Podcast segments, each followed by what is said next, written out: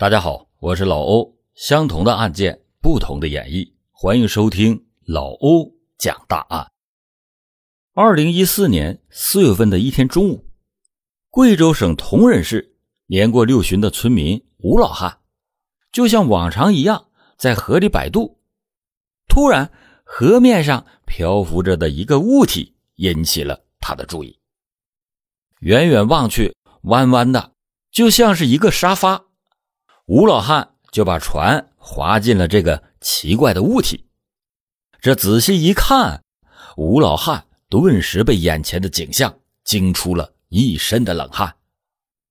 映入眼帘的竟然是一具尸体，尸体的头部被一个口袋套着。发现尸体的河道是位于锦江的上游。接到报案，民警很快赶到现场以后，立即的把尸体给打捞上岸。同时，法医也对尸体展开了全面的勘验。死者的上半身和头部罩着的编织袋是一个装化肥、标有氯化钾字样的黄色编织袋，编织袋外边被棕色的绳索缠绕捆绑着，绳索的下部还连有一块空心砖。当民警解开绑在尸体上的绳索，挪开了空心砖。拿掉了编织袋之后，发现死者是一名年轻的女性，年龄仅在二十到二十五岁之间。死者的身上没有发现银行卡、手机等这样能够证明他身份的东西。这名死者到底是谁？他的尸体为什么会出现在锦江之中呢？欢迎您继续收听老欧讲大案。警方推断。凶手残忍地把这名女子杀害之后，把她的尸体抛入到了锦江中。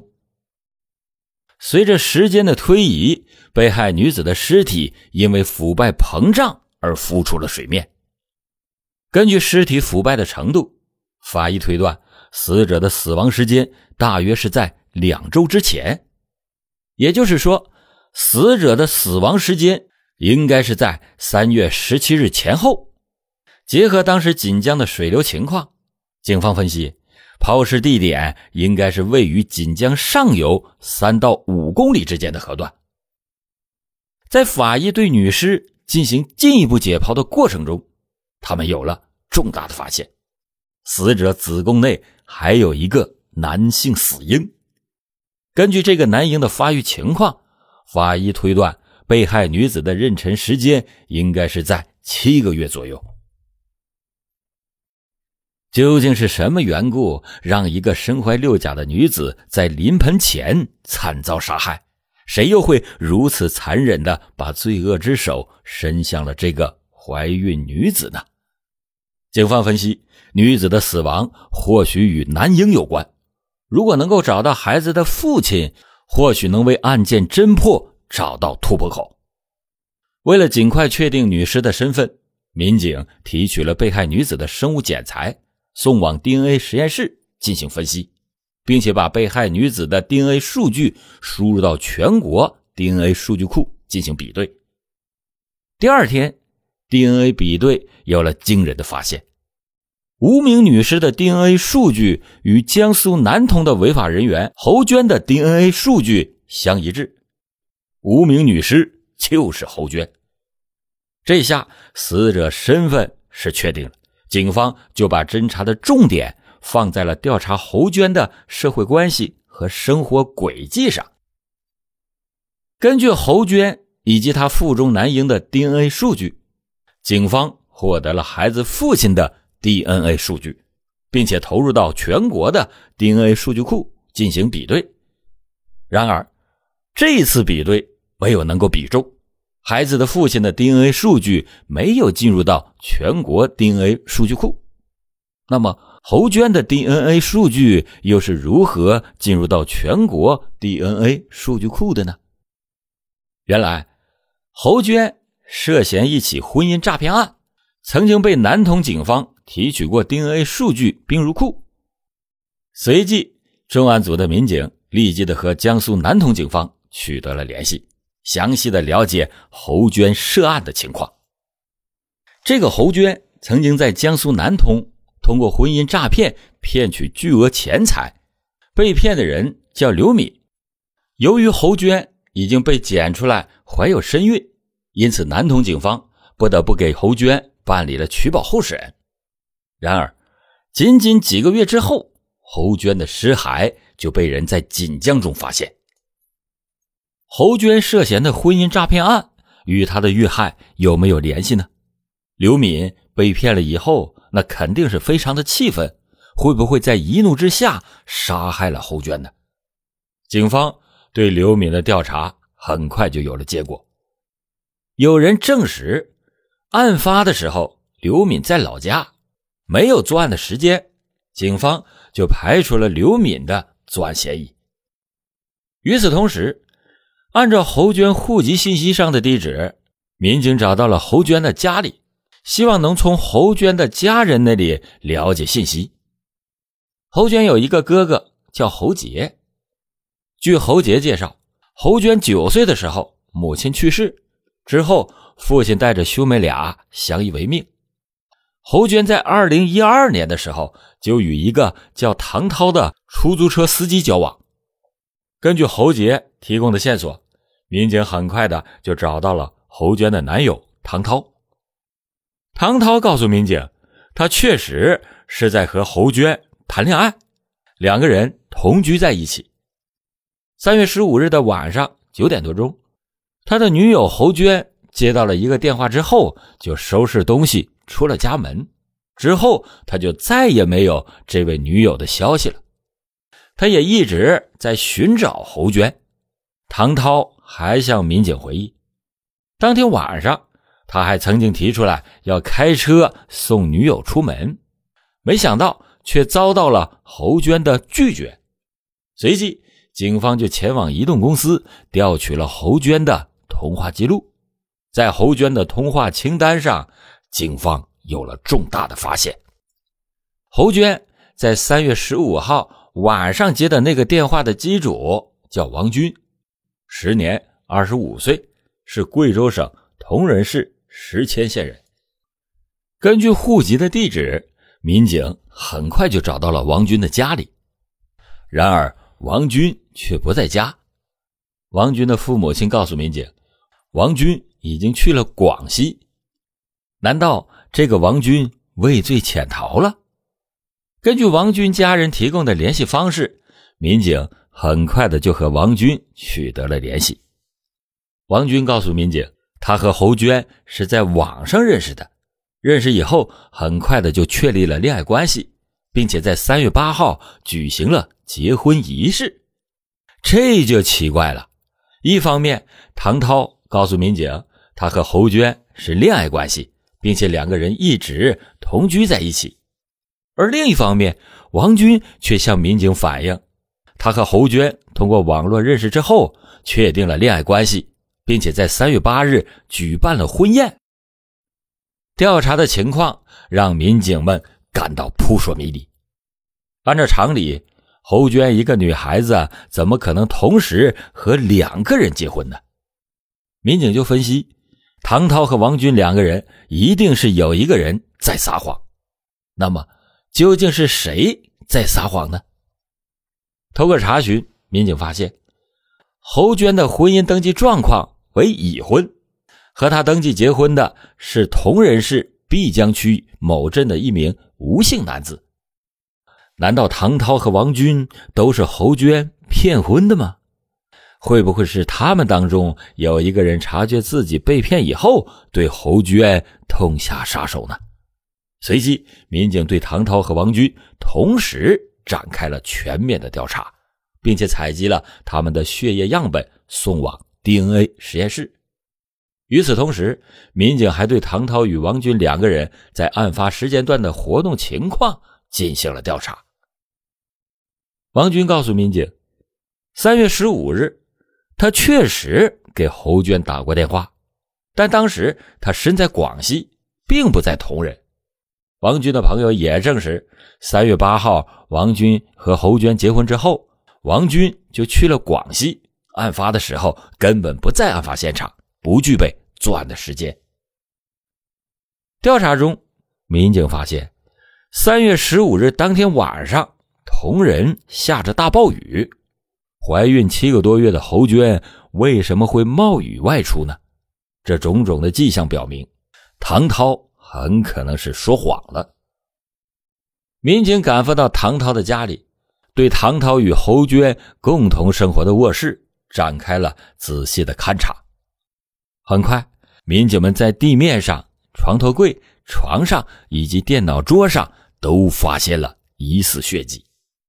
经过检验，这些血迹均为人血。床头柜上的血迹呈喷溅状。在卧室的墙壁上还有一处被擦拭的血迹，由此可见，卧室曾经被人清理过。经过进一步鉴定，现场发现的血迹均是来自被害人侯娟。民警分析，唐涛家卧室很可能就是案发的第一现场，唐涛具有重大的作案嫌疑。在证据面前。唐涛很快就承认了，他就是杀害侯娟的凶手。然而，此时一个新的疑问涌上了民警的心头：唐涛为什么要杀害怀孕在身的侯娟呢？根据唐涛供述，他是一名出租车司机。二零一二年三月的一天，他在铜仁火车站拉客，遇到了刚刚下火车的侯娟，随后。侯娟就坐上了他的出租车，这一路上两个人聊得非常投缘。下车以后，他们还互相留了联系的方式。有一天晚上，侯娟给唐涛打电话，问他在哪里，并且要求唐涛过去接他。当晚，两个人就住在了一起，发生了关系。没过多久，两个人就确定了恋爱关系。一开始，两个人在同仁市区。租房住，大概过了一个月左右，唐涛就把侯娟带回到了家。为了能够与侯娟长相厮守，唐涛就跟妻子离了婚，跟侯娟生活在了一起。侯娟每天是早出晚归，说自己在外面打牌。唐涛呢也没仔细过问。自从与唐涛生活在一起之后，侯娟就没有外出去工作。除了在家上网之外，找人打麻将就成了侯娟生活里边的主要内容。为了让两个人的生活过得越来越好，唐涛更是没日没夜的跑车。有一次陪伴侯娟去医院做检查的过程中，唐涛收获了一个巨大的惊喜：侯娟怀孕了。因为与前妻一直没有小孩唐涛是非常的惊喜，并且立刻的把这个喜讯告诉了家里人。这个消息让整个家庭都沉浸在喜悦的气氛当中。为了让侯娟能够安心的养胎，唐涛的母亲把家里所有的家务活全都给包揽了，家里是竭尽所能的为侯娟改善生活，并且每隔一段时间，唐涛都会带着侯娟。去医院做产前的检查，一家人都希望孩子能够平平安安、健健康康的降生。然而，侯娟的一席话让唐涛的心瞬间如坠冰窟。侯娟告诉唐涛，她肚子里边的孩子不是她的。侯娟的这番话让唐涛是震惊不已。对于任何一个有家庭责任感的男人来说，这个消息都无异于晴天霹雳。既然侯娟说她腹中的孩子不是唐涛的，那么孩子的父亲又会是谁呢？石阡县的那个男子王军，在侯娟的感情世界里又扮演了什么角色呢？原来，唐涛在外面辛辛苦苦开车挣钱。侯娟一天在家里边是无所事事，精神上就越来的越空虚，于是每天都是上网聊天。二零一三年五月份，侯娟通过 QQ 认识了网友王军，两个人在网上聊的是非常投缘。侯娟就趁唐涛在外边拉活，他一个人在家的时候，经常的和网上的恋人王军通过网络或者是电话互诉衷肠。二零一三年八月，王军结束了广东打工的生活，返回到同仁老家。侯娟在车站接的王军，两个人就有了现实生活中的第一次见面。网络上的红颜知己，现实中的青年才俊，相比自己的男友唐涛，这个网上恋人王军更年轻、更帅气，而且幽默健谈。这就让侯娟忘记了男友唐涛的存在，于是两个人就在同仁开了房间，发生了一夜情。随后的日子里，侯娟频频的就和王军约会，两个人的感情得到了进一步的发展。那么，侯娟和王军生活的这几天里，他是连续几天几夜不回家。难道唐涛和他的家人就没有察觉到任何一丝异样吗？原来侯娟出门并不跟唐涛的父母打招呼，唐涛也不知道侯娟在外面干什么。侯娟多次的利用了唐家人对他的信任，以在外面打麻将的借口跟恋人王军厮混。从侯娟和王军认识一直到怀孕。侯娟一直是夹在唐涛和王军之间，脚踩两只船，摇摆不定。二零一三年十月，王军陪着侯娟去医院做检查，王军就意外的得知了女友侯娟已经怀孕的消息。王军的家人得知到这个消息之后，他们收获的也是无比的喜悦。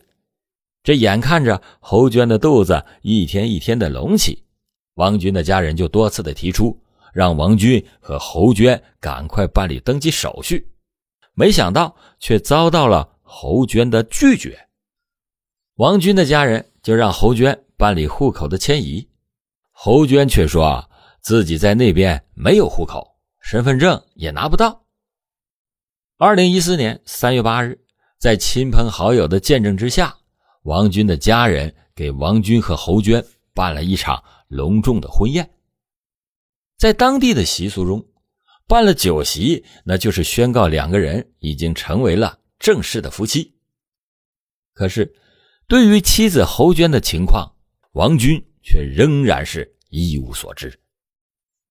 王军告诉民警，每当他问侯娟家里情况的时候，侯娟就是保持沉默。说啊他是被老爸赶出家门的，不愿意提起家里边的事情。铜仁市碧江区一栋木质结构的房子就是侯娟的家。家里面侯娟住的地方，除了一台电风扇以及一台电视机以外，再也没有其他任何有价值的物品。哥哥侯杰介绍说，自己的妹妹从小就爱撒谎，自己爸爸的脾气也不是很好。每次撒谎都会被他爸爸痛打一顿。就在十六岁那年，因为一次撒谎，父亲动手狠狠地打了侯娟。在一气之下，侯娟就离家出走了。就连父亲的去世，侯娟都没有回家。之后，他也很少和家里边联系，一直在外边打工，四处为家。侯娟十六岁就跟两个男人有过两段感情。并且还和其中一个男人生了一儿一女。二十岁这年，侯娟和碧江区一个名字叫吴天明的男子办理了结婚手续。然而，在和丈夫的一次争吵过后，侯娟是抛夫弃子，独自的踏上了外出打工的火车。在之后的日子里，侯娟既没有跟丈夫办理离婚。也没有对两个孩子尽过人母之责，这或许就是他没有办法和王军办理结婚登记的真正原因。外出打工期间，侯娟找工作那也是屡屡碰壁，之后他就干起了婚姻诈骗的勾当。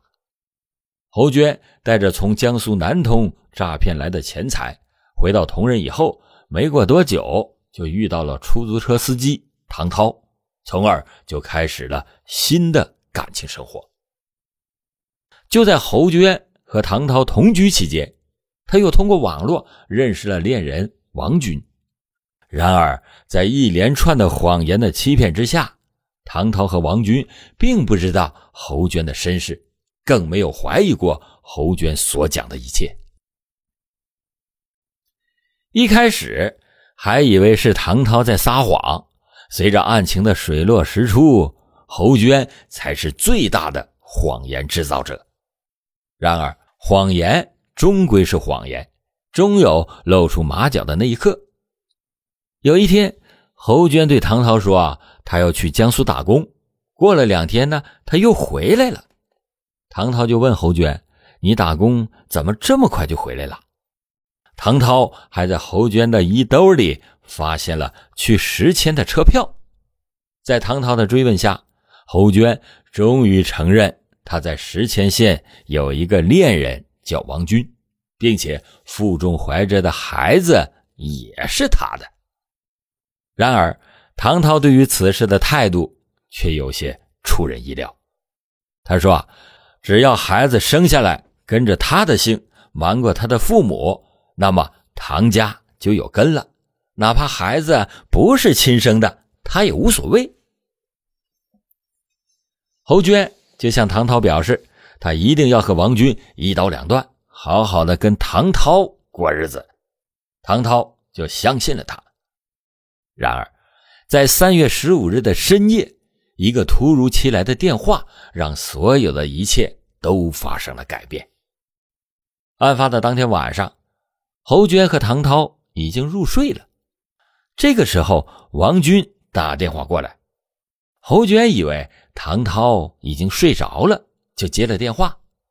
在电话中，侯娟和王军就约定，过两天他就会去王军的老家待产。而这所有的一切都被唐涛听的是真真切切。侯娟还说啊，孩子生下来也不会拿给唐涛抚养，一套接着一套的谎言，到最后侯娟自己都编不下去了。在盛怒之下，唐涛就向昔日的恋人侯娟举起了屠刀。随即，唐涛把侯娟的尸体抛入到了锦江河中。尽管这起抛尸案在短短的三天就宣告侦破，但是所有办案民警心头的叹息却多过案件告破的喜悦。在今天老欧讲的这起案件中，侯娟虽然作为被害者，但是她自己也有着不可推卸的责任。她不断的编造着谎言，游离在两个男人之间。到死的时候都不知道自己腹中的胎儿到底是谁的。经过 DNA 比对，同仁警方最终确定，唐涛才是侯娟腹中胎儿的亲生父亲。当办案民警把这个结论告诉看守所里的唐涛时，摆在他面前的是一个令他无法直面的真相。深陷高墙里的唐涛。只能在忏悔与懊恼中苦苦的煎熬，而这一切都已经是悔之晚矣。用欺骗和谎言交织的感情，最终注定要结出苦涩的果实。好了，感谢您今天收听老欧讲大案。老欧讲大案，警示迷途者，唤醒梦中人。